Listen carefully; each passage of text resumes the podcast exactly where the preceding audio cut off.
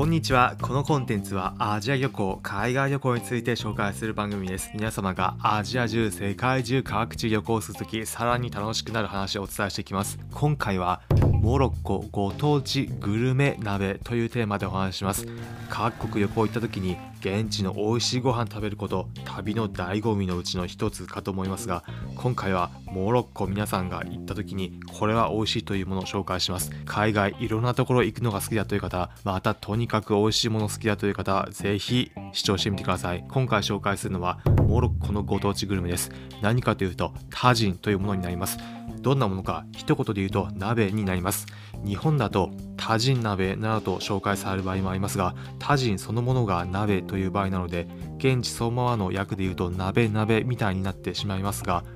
一言で言うと現地で食べられる鍋料理になります。日本でも鍋いろいろなもの例えば豆乳鍋だったりキムチ鍋などありますが現地の鍋は一風変わったものになります。特徴としていくつかあるんですが一番の特徴が特製の形をした形状になっています。どんな形なのかというと1人分が食べられる大きさの鍋だったり複数人で食べられる大きさの鍋などもあるんですが筒状になっているようなもの真ん中に向かってどんどんと高く尖っているもの円錐型の形の鍋になっています。鍋で蒸らしていき素材のを味を生かした鍋になっていきます。特製の形をした鍋になっていて味一言で言うと日本人からするとちょっと薄いかなというような感じもします。それだけ自然の味素材の味をそのまま生かしたという形になります具材現地よく使われるもので言うと人参だったり様々な野菜あとはじゃがいもなど使われています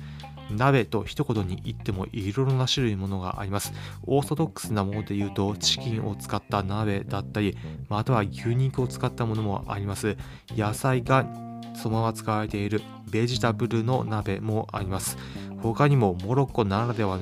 のもので言うと牛肉とプルーンを使った鍋なども有名です。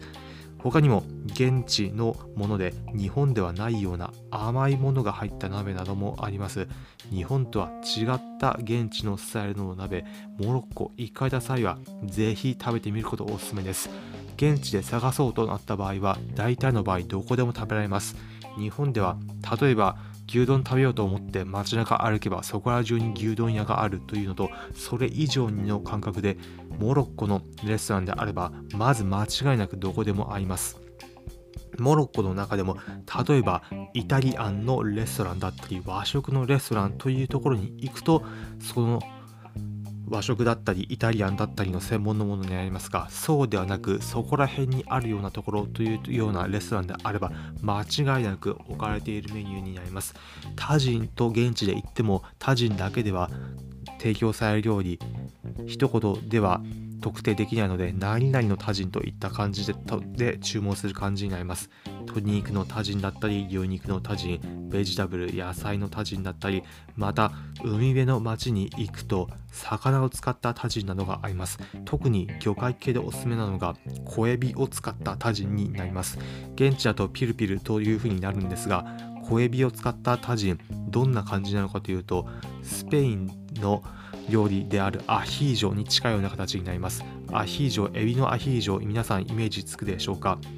エビのアヒージョに近いような味のエビのタジンとても美味しいのでモロッコもしも皆さんが海辺の町タンジェだったりあとはラバトやカサブランカなどが海辺の町であるんですがそういった町行った場合は海産物使ったタジンもおすすめです。現地で様々なタジン種類ありますがどれも素材本来の味を生かしたものになります。素材を鍋で煮込んで味取ったものとても現地では美味しいのでおすすめです。現地だとお米よりもパン食がメインなのでパン一緒に食べる形になります。タジン鍋頼むと大体パンはサービスでついてくのでパンと一緒に現地ならではの味皆さんモロッコ行かれた際は楽しんでみてはいかがでしょうか。ということで最後に今回のまとめです。今回はモロッコご当地グルメ鍋というテーマでお話しました。結論モロッコ代表料理タジン現地の素材ならではの味楽しめる一品です。今回の放送を聞いてへえ海外そんなところあるんだだったり料理海外の文化だったり面白そう興味湧ったという方はぜひいいねの高評価ハートマークポチッとしていただければ幸いです。このコンテンツはアジア旅行海外旅行について紹介する番組です。皆様がアジア中世界中各地渡航する際さらに楽しくなる話をお伝えしていきます。例えば現地でおすすめのグルメ情報だったりおすすめの観光スポット情報また皆さんがもしも現地行った際どのような扱い受けるのか日本人目線で現地行ったからこそ分かることをお伝えしていきます。皆さんが疑似海外旅行体験気分味わえるエピソードを今後もお伝えしていくのでお面白そうだったりまた聞いてみようかなという方はぜひこの番組フォローボタンポチッとしてみてください。それでは今回お聴きいただきありがとうございました。また次回アジア中世界中各地でお会いしましょう。